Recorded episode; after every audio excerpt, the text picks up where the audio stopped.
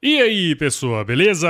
Cara, se você curte o Agro Resenha, entra no site portaldosjornalistas.com.br e vota no Agro Resenha como o podcast e o canal do YouTube mais admirado da imprensa do agronegócio em 2021.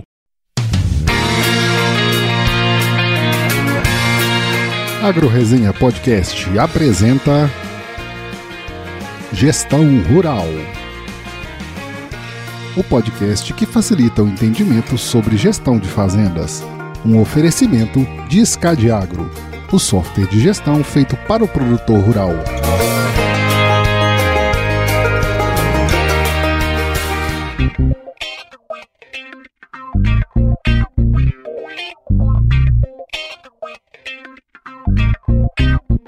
E aí, pessoa? Estamos começando mais um episódio da nossa querida série sobre gestão rural, que é um tema tão importante para o avanço sustentável do agronegócio, sempre aqui com os meus parceiros da Escadiagro. Aqui a gente vai compartilhar a Belém de boas histórias, muito conhecimento sobre gestão de propriedades rurais, então se prepare que a partir de agora o seu tempo vai passar com muito mais conteúdo. E nessa nesse episódio aqui temos mais uma presença especial ilustre aqui de Miriam Bosenbeck. Eu falei certo? Miriam Bosenbecker? Bosenbecker. Ah, viu? Bosenbecker. Tô bem, tô bem.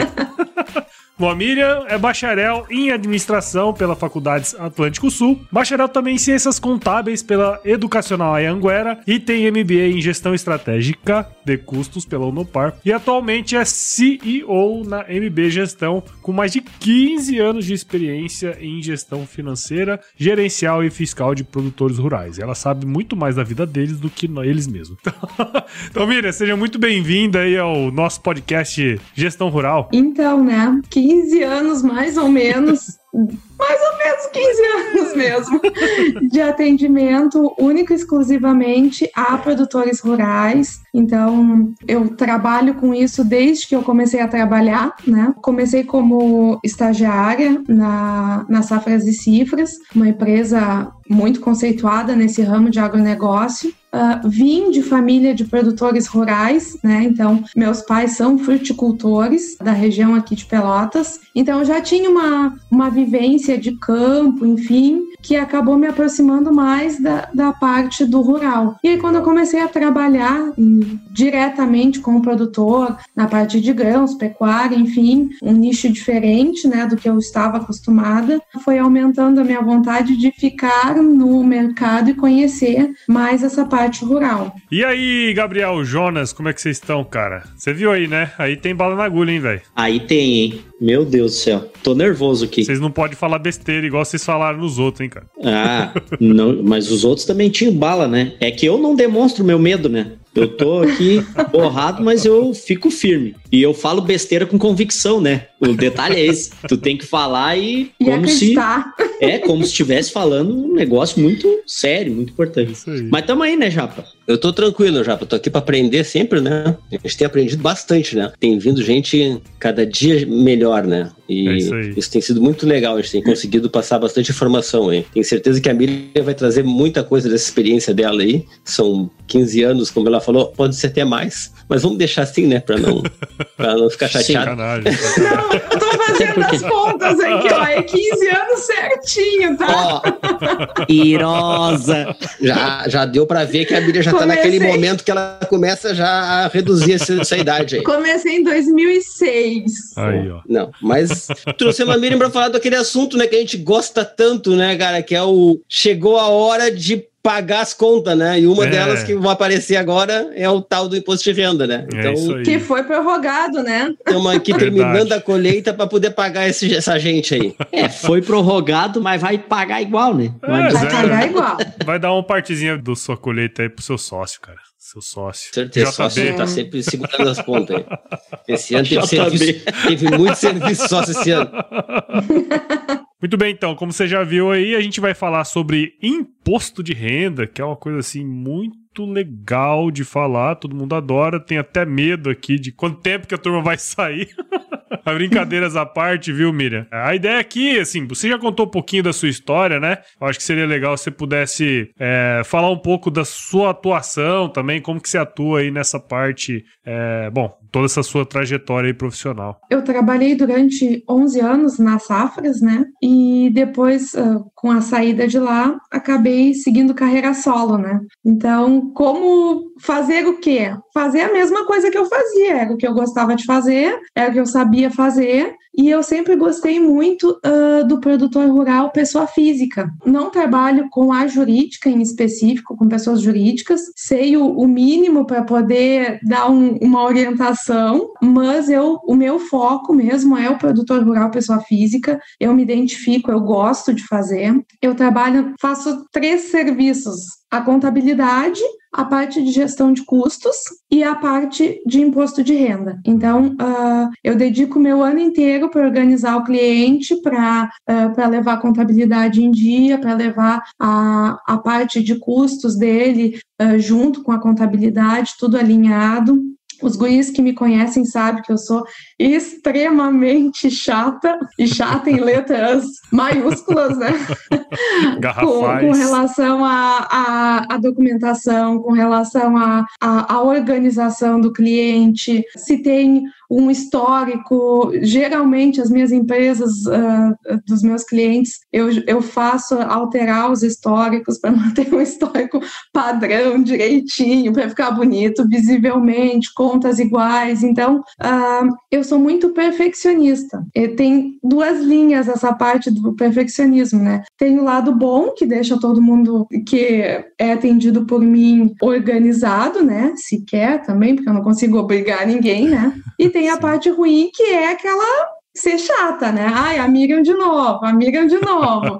Mas, né, eu vou, eu vou pensar que todo mundo gosta, vou pensar pelo lado positivo, né? Que o meu perfeccionismo é bom, porque deixa as pessoas um pouco mais organizadas. É e é isso. Aí, tipo, ao longo do ano a gente vai vai trabalhando nessa questão do imposto de renda ligado ao a contabilidade gerencial tudo uh, encaminhado. O ano passado foi um ano bem mais difícil, né? Uhum. Com a função do início da pandemia, uh, o pessoal estava despreparado por momento, né? Não, ninguém estava esperando, então deu bastante tumulto com relação ao imposto de renda de 2019, no caso, né? Ano calendário 19. Mas como tivemos a prorrogação até junho, enfim, tudo foi resolvido. Um dos nossos maiores problemas também, o ano passado, foi o início da obrigatoriedade do livro Caixa Digital, Sim. que começou em 2019. Uh, ah, claro que para uh, produtores com um faturamento bem mais alto, 7,2 milhões, né? Mas já tinham vários que se enquadravam nessa obrigatoriedade e estavam bem perdidos. Assim como a gente também, porque era tudo muito novo, então estava todo mundo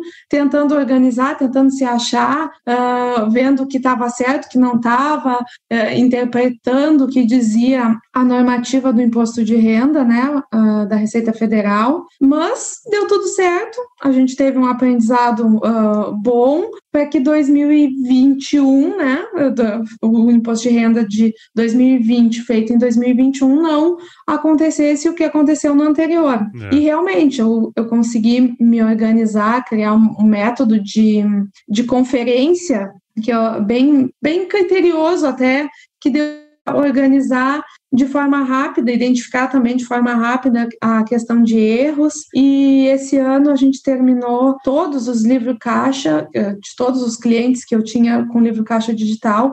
Em fevereiro, eles já está, fevereiro de 21, todos os clientes estavam com livro caixa encerrado referente a 2020. Legal, diferentemente legal. do ano anterior, né? Sim. É até, até um pouco disso que eu queria começar o nosso bate-papo aqui, né, em relação ao imposto de renda, né? Assim, a gente fala brincando, né? Que todo mundo espera ansiosamente pelo mês de abril, né? Pra entregar. Ninguém espera, né? Mas é assim, isso que você me falou aí, falou pra gente aí agora, é uma coisa bem interessante, né? Que os seus clientes aí basicamente já entregaram todo o livro caixa digital e tudo mais. Só que tem muitos produtores que nos dias de hoje, né, ainda não possuem as informações necessárias para a hora que chega o momento entregar o imposto de renda, né? O que você tem visto visto nessas andanças sua aí pelo Brasil, nessa questão, né? Como quando você chega para atender um cliente novo, como é que qual, qual que é a sua visão sobre essa essa questão? Às vezes chega a ser até contraditório. Tem clientes que são bem uh, estão bem dentro do assunto, sabem o que é o livro caixa digital, já ouviram falar pelo menos, uh, sabem uh, o que fazer, as notas que tem que enviar, o, o controle bancário. Tem, tem uma, uma organização já. Por mais que não seja a organização adequada, eles têm uma organização. Mas, de um outro lado, que é uma gama de, sei lá, até mais de 50%, não sei, nem poderia te dizer que 50% é organizado e 50% não é, porque eu acho que o número de não organizados é maior que o de organizados hoje. Eu vejo pelos últimos clientes até que chegaram até mim, um extremamente organizado, assim, ó, extremamente organizado mesmo, é, é, um exemplo a ser seguido até, e outros que nem sabiam o que é livro caixa digital, que não sabem o que, que precisa, que não sabem se recibo pode, uh, se uma ordem de serviço é fiscal, não é fiscal. Então, a gente vê uma diferença muito grande entre um tipo de produtor e outro. No Rio Grande do Sul, num geral, os meus clientes, eu posso falar dos meus, eles são 80% organizados, tá? Os meus. Os que entram do Rio Grande do Sul para mim, eles pode se dizer que são 50% organizados, 50 não, dos novos.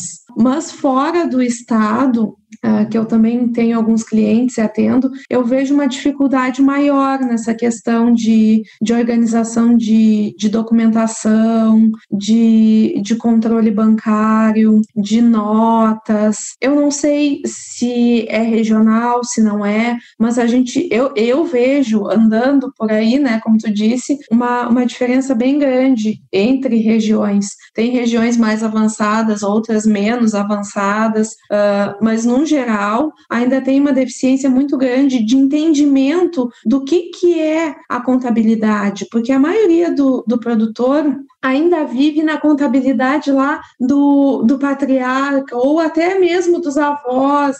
É só juntar as notinhas e levar lá para o contador no mês de abril. E hoje não é mais assim, pegar as notinhas e levar para o contador. Hum. A gente tem que ver outras coisas, tem que. O, o livro caixa digital, se tu atinge, se não atinge, a escrituração. Então, uh, tu precisa fazer uma escrituração contábil acima do, do do limite né, uh, mínimo permitido. Então, acima de 142 mil tu é obrigado a declarar. E muita gente não, não entende isso, não sabe, nunca procurou. A gente tem também, aqui no Sul, começou bastante forte o ano passado, final do ano, a Operação Declara Grãos. E essa operação está pegando bastante produtor uh, pequeno, de pequeno porte, mas está pegando. Produtores que faturam 300, 400 mil, produtores que faturam um milhão, depende, geralmente de um milhão para baixo, mas que não vinham declarando porque achavam que a Receita não ia pegar os pequenos. E a Receita pega quem não declara, né? Então, se tu tem as notas, tem uma organização, Declara, declara.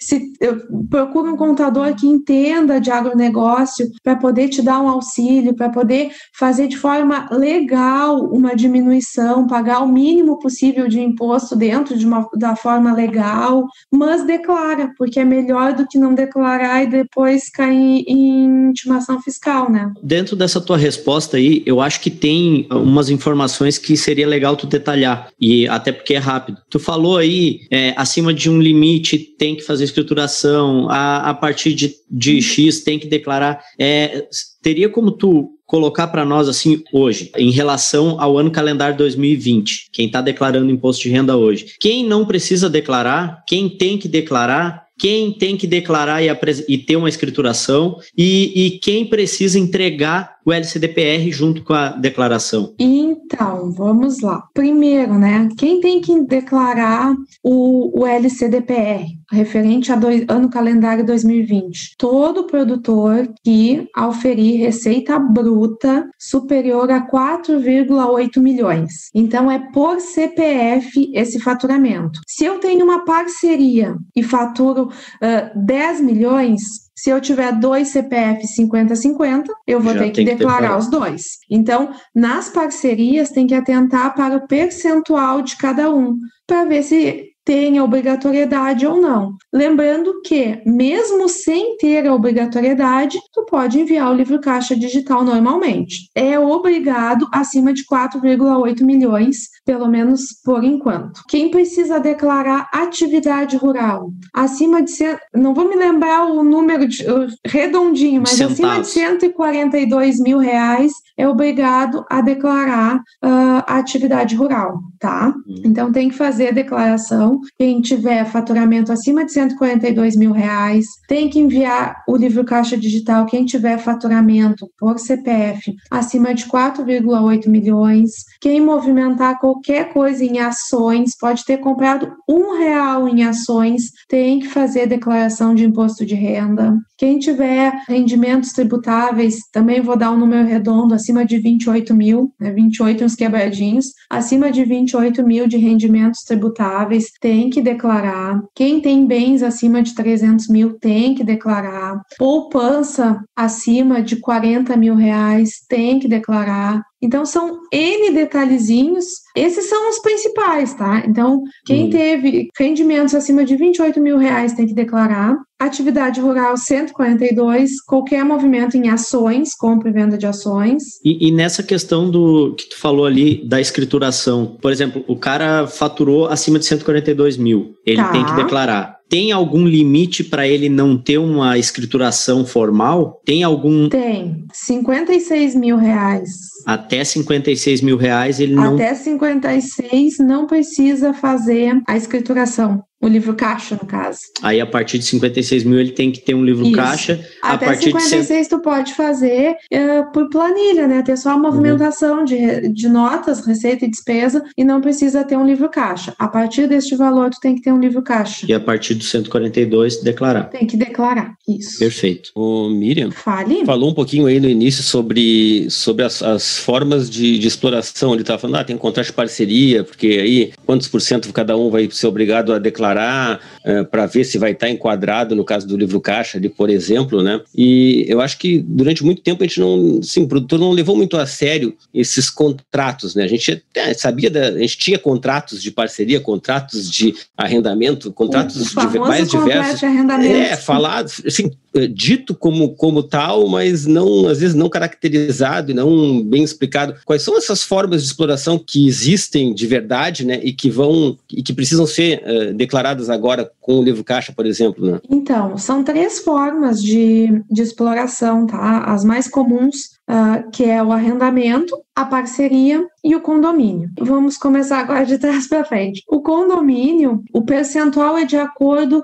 com a proporcionalidade diária que cada um dos parceiros tem. Então, digamos que seja um condomínio de três irmãos. São herdeiros, cada um tem a sua área. Bom, eles eram herdeiros, herdaram partes iguais, 33,33 ,33 cada um. Pode ser um condomínio de 33,33 e pode ser que um irmão adquira mais áreas e ele automaticamente passe a ter um percentual maior, porque aí o percentual ele varia conforme a, a diferença de áreas que cada um tem. Eu posso entrar com 100 hectares numa parceria, tu com 100 e o Gabriel com 200. Ele vai ter 50% do condomínio, digamos que nós três fôssemos irmãos, né? A gente ia se dar bem. É, a gente ia se dar bem, irmãos. O Gabriel teria 50% do condomínio, eu 25, o Jonas 25. Se nós três fôssemos parceiros, nada impediria de cada um de nós ter 33,33%. Mesmo que eu tivesse 200 hectares. Isso.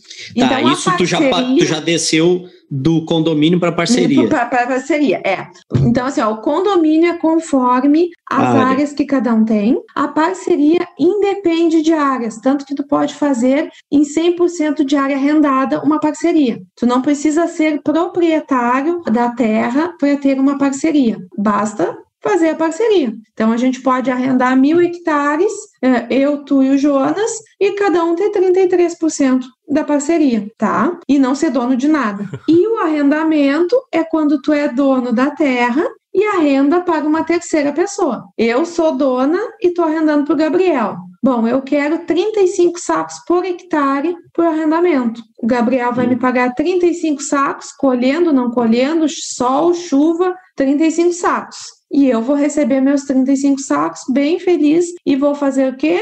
Tributar carne-leão. 27,5 sobre o meu rendimento. E não receber como receita da atividade rural. Que tu não exerceu atividade rural nenhuma, né? Então eu não, tu não, co- eu tu não não correu risco nenhum. atividade rural Tu nenhuma. não correu risco Eu nenhum. não, Se- não corri risco, então eu tenho de fato um arrendamento. Qual que é a diferença? Os mais comuns, o condomínio ele caiu bastante. É, é bem difícil de tu ver hoje em dia um contrato de condomínio. Geralmente é parceria e arrendamento. Então, qual a diferença entre a parceria e o arrendamento? A parceria tu tem risco, tu concorre junto com o parceiro com o risco, e no arrendamento não. Indiferente de ter o ano anterior da soja, por exemplo. Quem não colheu, o arrendatário tá lá, ó, recebeu o valor dele e não tem problema nenhum. Já na parceria, não. Ele receberia um percentual sobre a colheita total. Então, essa é a diferença. Parceria tem risco,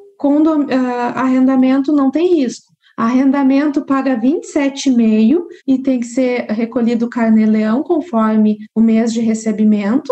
E a parceria tu tributa como atividade rural normal. Tudo Legal. bem. Perfeito. Guarda esse negócio aí de concorrer ou não com, a, com, com o risco, viu? Que isso é importante pra ti. Eu acho que tu pode usar isso aí bem depois, hein?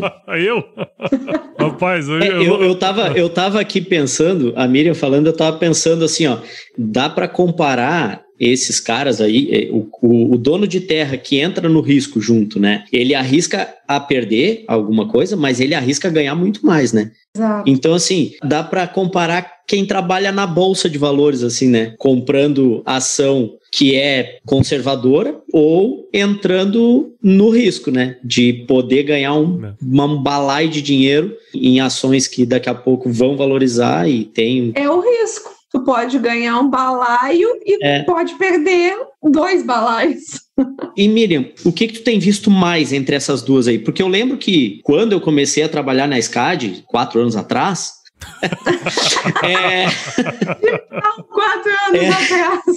4 vezes 5. Era, era, era muito comum condomínio. Tanto que o nome né, da empresa lá no sistema Era era, condomínio. condomínio. agropecuário lá tal. Condomínio. blá. Era muito comum condomínio. E aí tu falou que caiu em desuso e eu concordo, assim, eu não tenho visto muito, né? Eu não tenho visto, assim, ó, dos meus clientes, não tenho nenhum em condomínio. É, e às vezes o nome lá ainda tá condomínio tal, mas nem é mais condomínio. É Não só é porque mais sempre condomínio, usaram o é. nome daquele jeito. E entre parceria e arrendamento, o que que tu tem mais visto? Mais parceria ou mais arrendamento? O que a gente mais vê é o contrato de parceria, tá? Uhum. Ele, de, eh, de fato, é inegável que 95% dos casos, no- entre 90% e 95% é parceria. O pessoal adere bastante à parceria. Ah, muitas vezes resguardado de um rendimento mínimo, né? Aham. De um rendimento mínimo, mas Um stop loss. aí. é mais com validação de contrato de parceria, tá? Uhum. O arrendamento, ele ocorre em algumas vezes, eu tenho alguns casos de arrendamento, mas geralmente são pessoas que não têm uma linha de sucessores no negócio e acabam terceirizando de fato a, a- a sua terra, né, para uma pessoa que não é da família, que não conhece, e aí para não ter o risco, enfim, de do parceiro ir embora, levantar acampamento e não pagar nada jornada uh, acabam fazendo o arrendamento que seria mais uh, certo de uhum. receber. Sim. Mas é, é, são mínimos os casos. De 90% a 95% é parceria. Por mais que tenha alguns casos, uma grande maioria dos casos, tenha aquele. Um limite de perda. Um, um limite de perda. É. Um é. arrendamento enrustido. Ah, bom. É. Ó, se chegar nisso aqui, vira arrendamento. Gestão Rural o podcast que facilita o entendimento sobre gestão de fazendas. Nós temos uh, mais de uma forma do, no regime de escrituração. Eu queria que tu uhum. explicasse para nós é, como funciona para o produtor rural esses regimes de escrituração e dentro da mesma pergunta, é, eu queria que tu, na tua experiência, né, de quem está vivenciando isso e de quem vê isso aí acontecer, como o fato de o produtor estar organizado formalmente, ter a escrituração, né, formal dos números dele, como ajuda na decisão de optar por um ou outro regime de escrituração. Então eu queria saber quais os regimes, o que, que é cada um deles e como o produtor é, pode usar a informação em favor dele na hora de decidir por um ou por outro? Então, assim, ó, os regimes de escrituração, ó, primeiro, lembrando, né, que o produtor rural é regime de caixa, Sim. não é regime de competência. Isso aí é sempre uma dúvida dos contadores e não do produtor rural. É mesmo? O, con é, o contador que não é ligado ao agro, ele tem por costume, né, obviamente, por, por fazer as empresas urbanas, enfim, o regime de competência competência e acaba adotando um regime de competência para o produtor rural. E o produtor rural é regime de caixa, tá? Então sempre vai ser regime de caixa. Recebeu, declarou, pagou, declarou. Dentro do regime de caixa, a gente tem os dois tipos de escrituração, que pode ser ou resultado ou arbitramento. O pessoal sempre se confunde e isso o produtor rural dificilmente entende, né? principalmente os que estão começando nessa linha da organização. Então, o que, que é o resultado? O regime de resultado: receita menos despesa. Faturei 10 milhões, tive 7 milhões de custo, tenho 3 milhões de resultado. Esses 3 milhões é que eu vou aplicar a alíquota de imposto, a dedução, obviamente, e depois a alíquota de imposto de renda, que é 27,5, tá? Para 3 milhões. Arbitramento. Arbitramento é tributar diretamente sobre 20% do teu faturamento. Ah, amiga, mas por que que pode optar por uh, resultado ou arbitramento? Porque o produtor rural eh, tem na, na, legislação esta opção. Ele tributa no máximo sobre 20% do faturamento dele. Então, lá no programa do imposto de renda, no próprio programa já tem opção por resultado ou por arbitramento. Ele faz o cálculo e tu marca. Ele já te dá o cálculo pronto ali para ver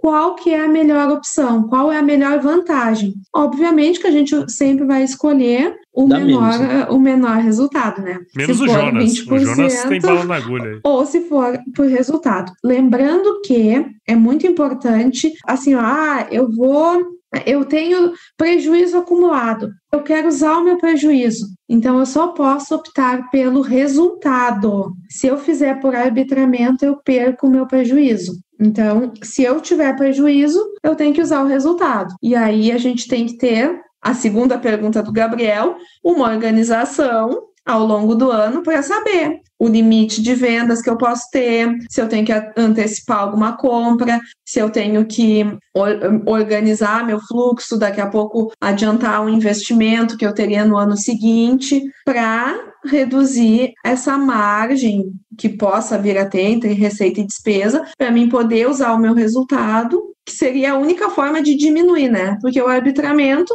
depois que tu vendeu, não tem o que fazer. Então, é 20% sobre o total recebido. O fato de trazer esse controle bem feito também, a gente conversou o ano passado com o Hugo aqui no, no podcast, né? Que foi colega teu, né? Inclusive, sim, né? Sim, Miriam na Safra das Cifras. E o Hugo, ele falou uma uma coisa que, assim, é, que eu também tive uma aula, é, fiz um curso esses dias da, da AgroSchool lá e, e tinha o, o, professor Ortiz lá. E aí o pessoal tinha bastante produtor rural, assim, no curso. E eles falando que, não, que pato, vê pagar imposto de renda e tal. E ele foi perguntando, tá, mas por que que tu não quer pagar? Não, porque não, não mas por que que tu não quer pagar? Não, por que que tu não.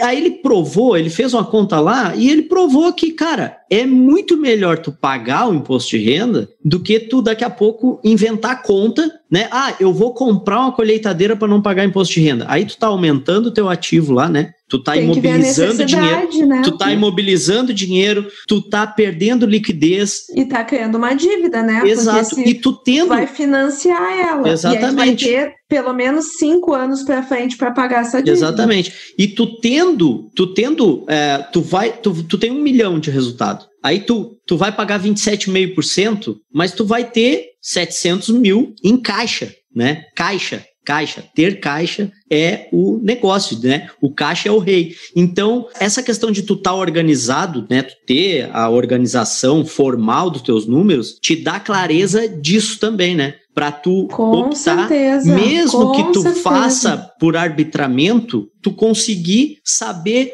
o quanto que tu pode jogar nisso aí, né? É, é, é que assim, isso é um jogo que uh, não é lá em abril que a gente tem que fazer, né? Exatamente. Esse jogo a gente tem que fazer agora, tem que começar. Inclusive, eu tenho clientes que eu já fiz projeções macro de imposto de renda para 2021. A gente nem finalizou de 2020, né? Ano calendário 20, e a gente já está fazendo as projeções para 2021. Por quê? Porque esse ano os produtos, o ano passado tá, estavam altos os preços, mas esse ano ele vai manter desde o início. O ano passado, a maioria dos produtores já tinha vendido seus estoques quando o arroz subiu, quando a soja subiu, porque isso foi lá em agosto. Então, quem tinha que pagar financiamento, quem tinha que pagar conta, já tinha vendido praticamente todo o estoque. Então, a média foi boa? Foi, mas não foi 90 reais, não foi 100 reais, não foi 110 como chegou a tá o ano passado. Esse ano é um pouco diferente, porque por mais que os custos estejam, eh, tenham aumentado, to, todo, ninguém vai vender arroz a menos de 85. Uhum. Ninguém vai vender. E o ano passado, ninguém fez média, ou pouquíssimos fizeram média de 85, média. E esse ano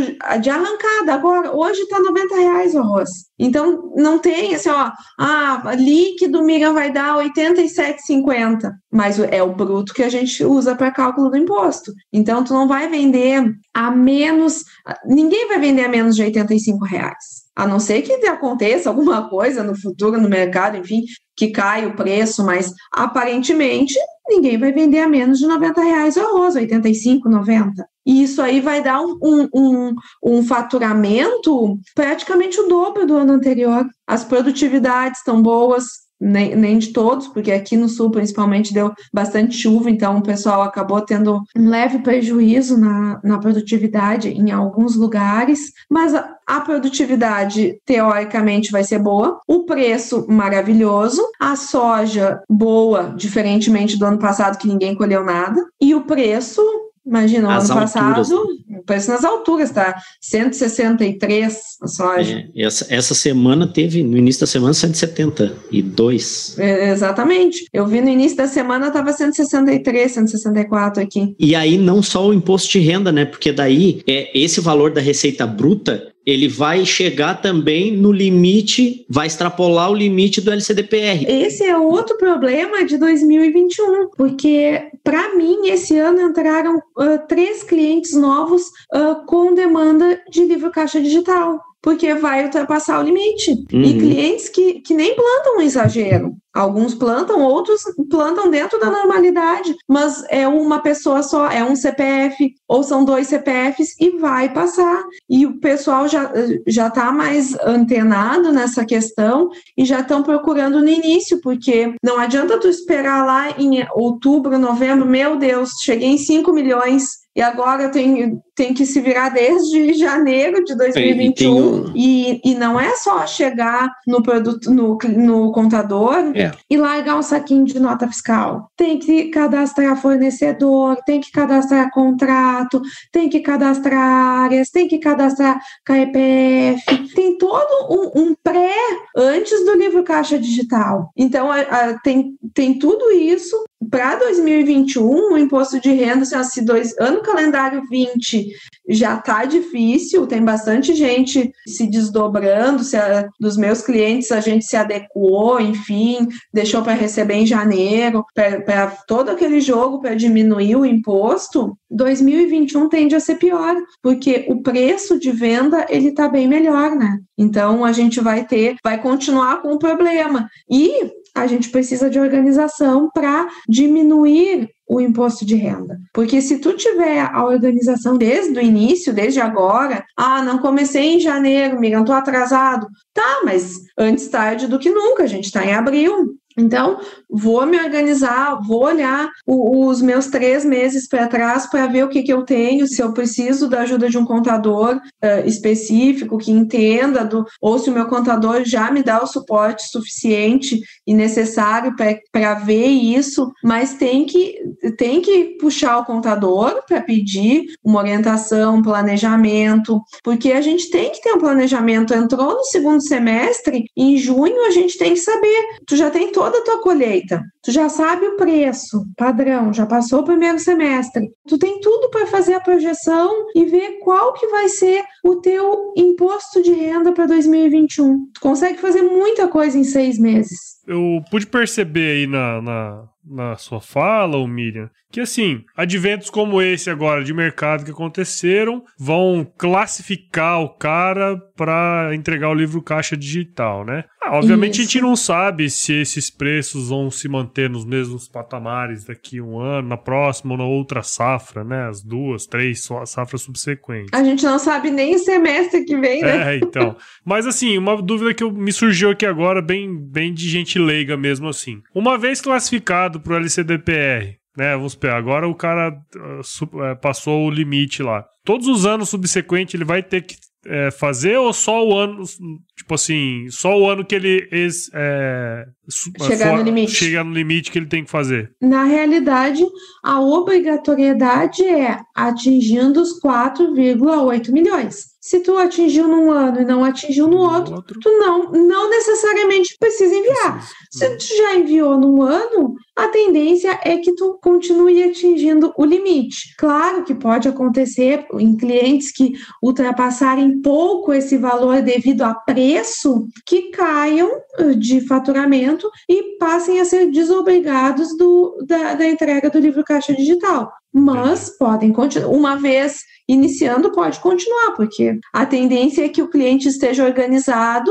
e certinho para ir enviando ano após ano. Entendi. É, e a entendi. tendência do governo também é baixar o limite, É né? baixar. É, claro. Porque Tanto o ano passado era iniciou- 7 milhões, esse ano é 4,800, ano que vem vai ser, sei lá, 3,600, depois, enfim. É. É que na realidade, na primeira normativa, ele começou com 13,600, né? É, A primeira normativa que veio lá em novembro de 18, ela falava em, em 3 milhões e 600 por CPF. E aí Eles vão depois, chegar nisso aí. em 2019, enfim, com to- aí eles aumentaram para 7,200, dobraram o valor por CPF. E aí logo veio a função do- da queda no ano su- subsequente a 4,8 milhões.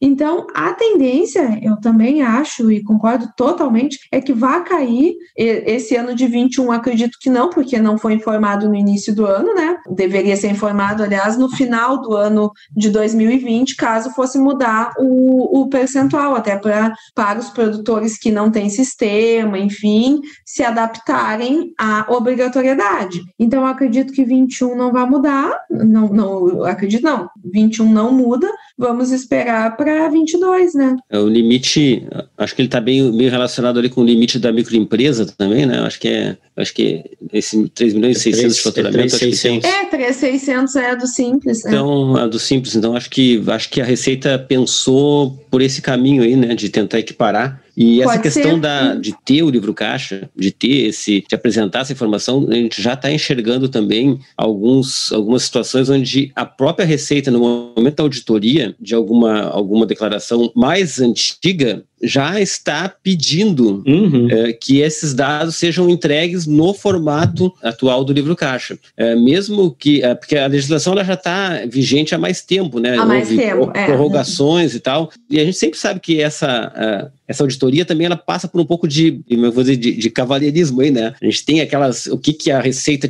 te- né? O que que o auditor te pede de informação, não adianta tu complicar demais também a vida do auditor, porque ele tem um trabalho para né, pra cumprir, tu vai começar a, a complicar demais as coisas, então já está sendo exigido de- em auditorias eh, de anos anteriores, a 2019 aí, eh, sendo solicitada a informação no formato do livro caixa. É fácil de entender que de 2019 em, em diante isso vai continuar acontecendo, mesmo para aqueles que daqui a pouco não precisaram Não na precisaram. época, não foram obrigados, né? É, não vão ser obrigados a entregar, é claro que não eram obrigados, vão acabar não sendo ainda, mas de qualquer maneira vão estar já eh, dificultando o trabalho, né, de largada, né? Já não vão ter, já vão demonstrar que não estão eh, organizados o suficiente para aquela declaração que eles entregaram, que, que podem haver problemas na declaração, né? Que podem ter erros e tal. Então acho que é muito importante e, e, assim, escutando a conversa, né? A gente volta para o mesmo de sempre. A gente tem tá no 16º programa aí.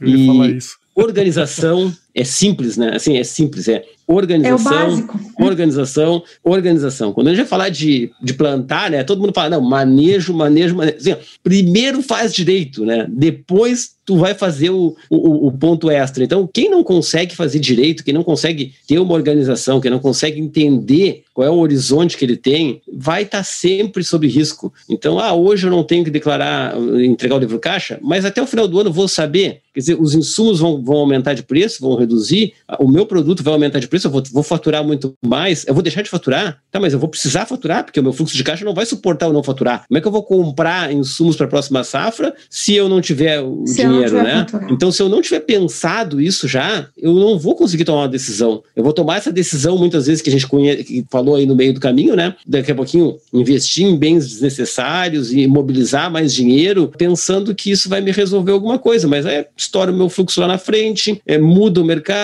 eu tenho uma quebra de safra, sei lá, qualquer problema pode me, me pegar de surpresa. Por conta de quê? por conta de coisas muito difíceis, de eh, despesas eh, assim, excessivas com consultoria, com software, com funcionários. Não, por conta da minha. eh, assim, de eu não prestar atenção numa coisa simples, que é manter o meu negócio organizado. Então, Capacidade não de é julgamento e tomada de decisão, né, Jonas? total. É, Assim, a gente está É, bem. Coincidentemente, essa semana um cliente veio aqui, me olhou e disse assim: Miriam, a tua consultoria já se pagou. Normalmente isso acontece, né? É pra ser assim, né? É, eu, eu, eu, tá, eu, ia, eu ia falar pro, que o Jonas foi muito bom o Jonas levantar isso aí, porque é, a gente tem pelo menos um cliente que aconteceu isso, né? Que foi pedido livro caixa digital de 2017. Pois é, tu me comentou nisso. Então, assim, imagina, se ele não tem nenhuma organização, faz como isso? Vai lançar o 2017 todo? Ah, vai chegar lá e vai dizer pro cara da Receita, não, eu não vou te entregar. Para, a obrigatoriedade é 19. Aí o cara vai mostrar que não, o, o livro caixa digital aqui, ó, é de tal data. Tá aqui, ó. Assim, ó. Tu não era obrigado a entregar, não era compulsório, mas eu posso te pedir. E pede. É. O que que esse cliente fez? Esse cliente, lá, a Miriam conhece, né, porque ela usa o Scadiago, mas assim, dentro do software, o que ele fez? Reclassificou os documentos lá e tal, gerou o arquivo, entregou. Quem tem, É né, muito- Gabriel? Quem Sim, mas é muito melhor tu software- entregar, mesmo que daqui a Claro. pouco o arquivo não vá bater com a declaração que ele teve na época, mas assim, ó, tu entrega e depois discute em cima do que tu entregou. Mas se tu não tiver uma organização mínima, nem isso tu vai fazer. É. Então, é, foi bem lembrado pelo Jonas esse caso aí, porque foi um negócio que até quando, quando veio o assunto, a gente ficou assim, tá, mas como assim? Não, 2017 não pode. Pode, pode, eles podem, né? Eles podem pedir. Pode, pode. Simples assim. É, até porque já existia. Exato. Já existia os arquivos para auditoria, já eram, já, já É. existia um É, os formato de arquivos arquivo RF, obrigatório para auditoria. Não, e essa parte, assim, de de, de organização para o livro caixa digital, depois que o, o, o difícil, como diz, é começar. Depois que tu começou, tu já tem todos os cadastros feitos, então fica teoricamente mais fácil. O ano passado aconteceu comigo, né, 2020, que um cliente entrou em obrigatoriedade no livro caixa digital em setembro, né? E eu tinha ele lançado sem nada de cadastro até agosto e a gente teve que fazer toda a reclassificação. Enfim, ele já estava todo certo, já vinha todo lançado, fechadinho, mas a gente teve que cadastrar fornecedores, teve que fazer toda a reclassificação. Mas foi bem mais fácil do que se não tivesse nada feito, né? E, e assim, o ganho que esse cliente tem se ele já tiver isso, porque assim, ó, ele vai saber para quem ele pagou, por que que ele pagou, quem é o fornecedor dele, quem é o cliente. Assim, hoje a gente vai evitando isso, tipo, ah, isso é trabalho, isso é trabalho, mas isso não é trabalho trabalho, isso é informação. E a gente está no momento onde a informação é, é que vai mandar no teu negócio. Se tu não tiver essa informação, tu não vai conseguir seguir adiante. Não é só para atender a Receita Federal, é para atender não, a, o teu negócio. Que, se tu não deter as informações do teu negócio, não souber quanto tu fatura, quanto tu gasta, o, o, uma projeção mínima de imposto de renda, como é que vai prosperar o teu negócio? Tu não sabe se tu está vivendo de financiamento ou da receita do teu negócio? Exato. E, e na verdade, a informação sempre mandou, né? Sim, a, a, informação sempre mandou. É que agora as pessoas começaram a enxergar isso. Só isso. Só, Só isso. isso. Hum. Que legal esse bate-papo aqui. Eu acho que é, eu mesmo, assim, que sou um leigo, né? Vocês três estão falando aí, eu tô aqui só de butuca aqui, olhar, escutando, né? Mas eu tenho certeza, assim, que clareou a mente de muita gente, especialmente esses parâmetros que você comentou, viu, Miriam? Quais são os limites, como que funciona, qual, qual que é o, o, o recado, assim, né? Pô, você tem que ter o negócio estruturado, porque o, pode acontecer o que aconteceu esse ano, né? De, de repente, pô, eu tenho que entregar o livro caixa, né? E aí, se você tiver tudo estruturadinho, vai dar um pouquinho de trabalho, vai, mas não vai dar tanto trabalho tanto. como se você tivesse que fazer tudo de, a, a, toque de caixa ali, uma coisa que nem tá pronto, né, cara? Então fica a dica para quem tá aí de olho, tá meio que, ah, isso não vai acontecer comigo, né? Tem é uma continha olho, né? bem né? simples, é uma continha bem simples. Pega o total da safra e multiplica pelo preço de, de mercado dos produtos que, que, que produz, e é bem fácil de, de saber: olha, vou chegar próximo, já vou fazer, já vou me organizar. Ah, Sim. não, tô longe, não, então esse ano posso ficar mais tranquilo. Mas é uma conta muito fácil para quem não tem uma assessoria, não tem uma, uma ajuda extra do contador, daqui a pouco da pessoa que é encarregada de fazer a sua declaração, pega o total que produziu de arroz, de soja, de milho, feijão, trigo, enfim, do que for que vai vender dentro desse ano e multiplica pelo preço. E aí a gente já tem um, um cálculo né? mínimo do faturamento. É isso aí. Legal. Jonas, Gabriel, mais alguma coisa aí pra gente conversar com a Miriam aqui para arrematar? Uma, várias horas, se quiser. É, sim. Eu não posso fazer essa pergunta para vocês, né, cara? Se eu fizer essa pergunta, eu tô ferrado. É, exatamente. Eu, eu, ia te dizer, tu correu um risco tremendo agora de nós passar o resto da noite conversando aqui. Eu quero puxar a roda aqui que é o seguinte: queria muito agradecer a sua participação aqui no podcast, né? Uh, todas essas informações são ouro, assim, para quem tá perdido.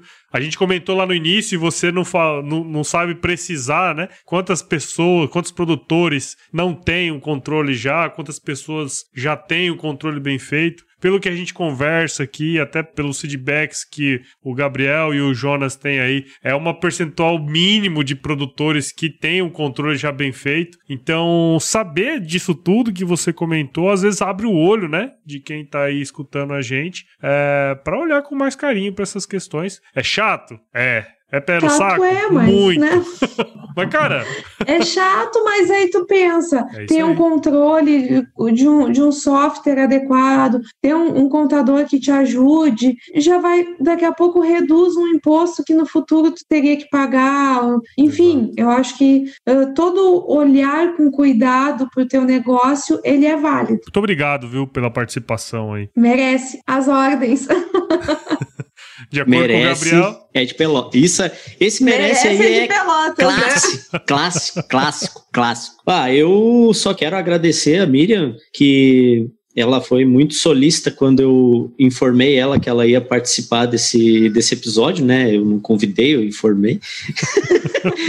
e ela prontamente não disse que não, né? Porque não tinha outra opção. Não tinha opção, mas, né? é, mas assim, agradecer que ela sempre está muito é, solistas é uma grande parceira, sempre foi, é, desde os tempos de Safras e Cifras, hoje como MB Gestão, é uma pessoa que sempre nos deu feedbacks sobre o nosso trabalho, nos ajudou, nos ajuda até hoje, assim como todos os outros parceiros. Muito obrigado, Miriam, e sempre que precisar a gente está às ordens aí. Exatamente. Dona Miriam Busenbecker faz parte dessa rede de pessoas que querem ver o agro é, cada vez melhor, tenho certeza, assim, a gente, é, como o Gabriel falou, temos muita, muitos parceiros aí que têm essa visão, né, que compartilham dessa, desse objetivo, e a Miriam com certeza é uma dessas, já está esse tempo todo aí envolvido, conhece bem o que é o produtor rural, conhece o, o dia bom e o dia ruim, né, sabe o que, que é parceria, o que, que é arrendamento. Arrendamento. então, né, então ela, ela sabe que na, na, parceria que as coisas acontecem, né? E sabe que o risco está na parceria, né, o, o Japa? Tem é que tomar aí. cuidado, né? O cara, o cara que é parceiro, ele tem que estar tá com aquela máxima sempre tá, tem que estar tá sempre pensando naquela máxima. Cara, mas eu, eu só dando um complemento aqui, uma coisa que me deixou feliz na, na quando a Miriam, a Miriam falou aquilo ali foi esse ponto aí, que tem muito mais, mas muito mais mesmo, 90, 95% eles estão acreditando, estão entrando no risco, junto com o cara que vai produzir, como parceiro, o dono da terra lá, ele tá acreditando, ele tá indo junto lá. Não, vamos ser parceiro. Eu, eu sou parceiro junto contigo. Mesmo tendo aquele stop lost ali que a, que a, que a Miriam é. falou, o cara tá indo junto. Não, eu vou no risco junto e tal. Do que indo no, no, no arrendamento, né? Que é uma zona de conforto e tal. Só que para quem tá lá produzindo na terra que tá arrendada, é ruim, né? Porque o cara, se ganhar ou não, vai ter que pagar. É, tá voltando muito forte essa questão das parcerias uh, verdadeiras, né? Parcerias, parcerias. Que o parceiro entra com, com uma parte de insumos, o outro entra com outra, e eles chegam no final e dividem a, a, o resultado. E isso uh, eu vejo que a, a, a, rentabilidade é, é muito melhor. Então, assim, com certeza é bem válido esse novo método de. Novo método, não, esse, essa evolução do método de parceria, tirando um pouquinho daquele arrendamento enrustido. Claro que ainda tem muito parceria barra arrendamento, tem, mas essas, é, é, essa, esses modelos de parceria que cada um entra com uma parte, nem né, que seja 70-30, uh, 72-28, 50-50,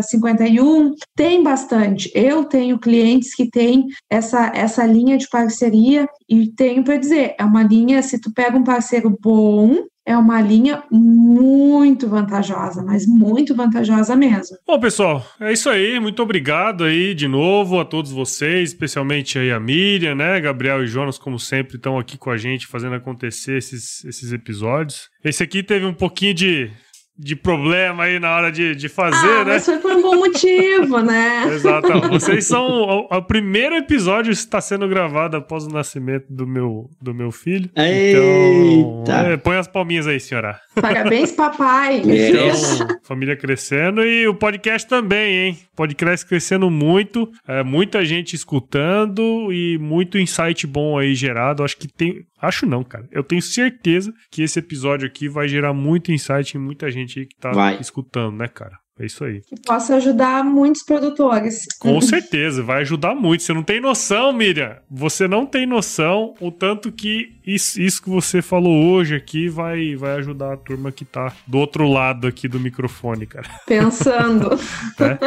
é, é isso aí. Ô, japonês, dá, é. dá aquela barbada pra mim. É, aquela. Eu ia falar isso agora, não, eu, eu, velho. Isso... Porque a Miriam tá direto com os produtores aí. Eu acho importante é. ela ter essa cartinha na manga aí. Eu acho que assim, ó, você trabalha com consultoria, né? Né? Chega direto pro produtores, né? Sempre tem alguma dúvida, né, do produtor e tal. Mas tem uma frase matadora que você fala quando você chega na fazenda que assim, ó, abre as portas, o cara, né, fica de boa. É o seguinte: se chover, não precisa molhar a horta.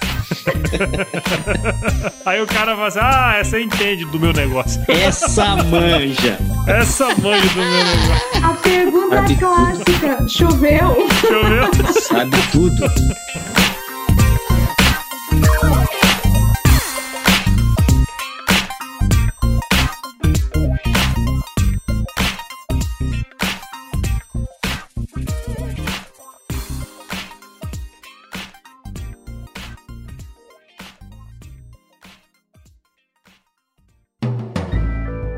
Mais um produto com a edição Senhor A.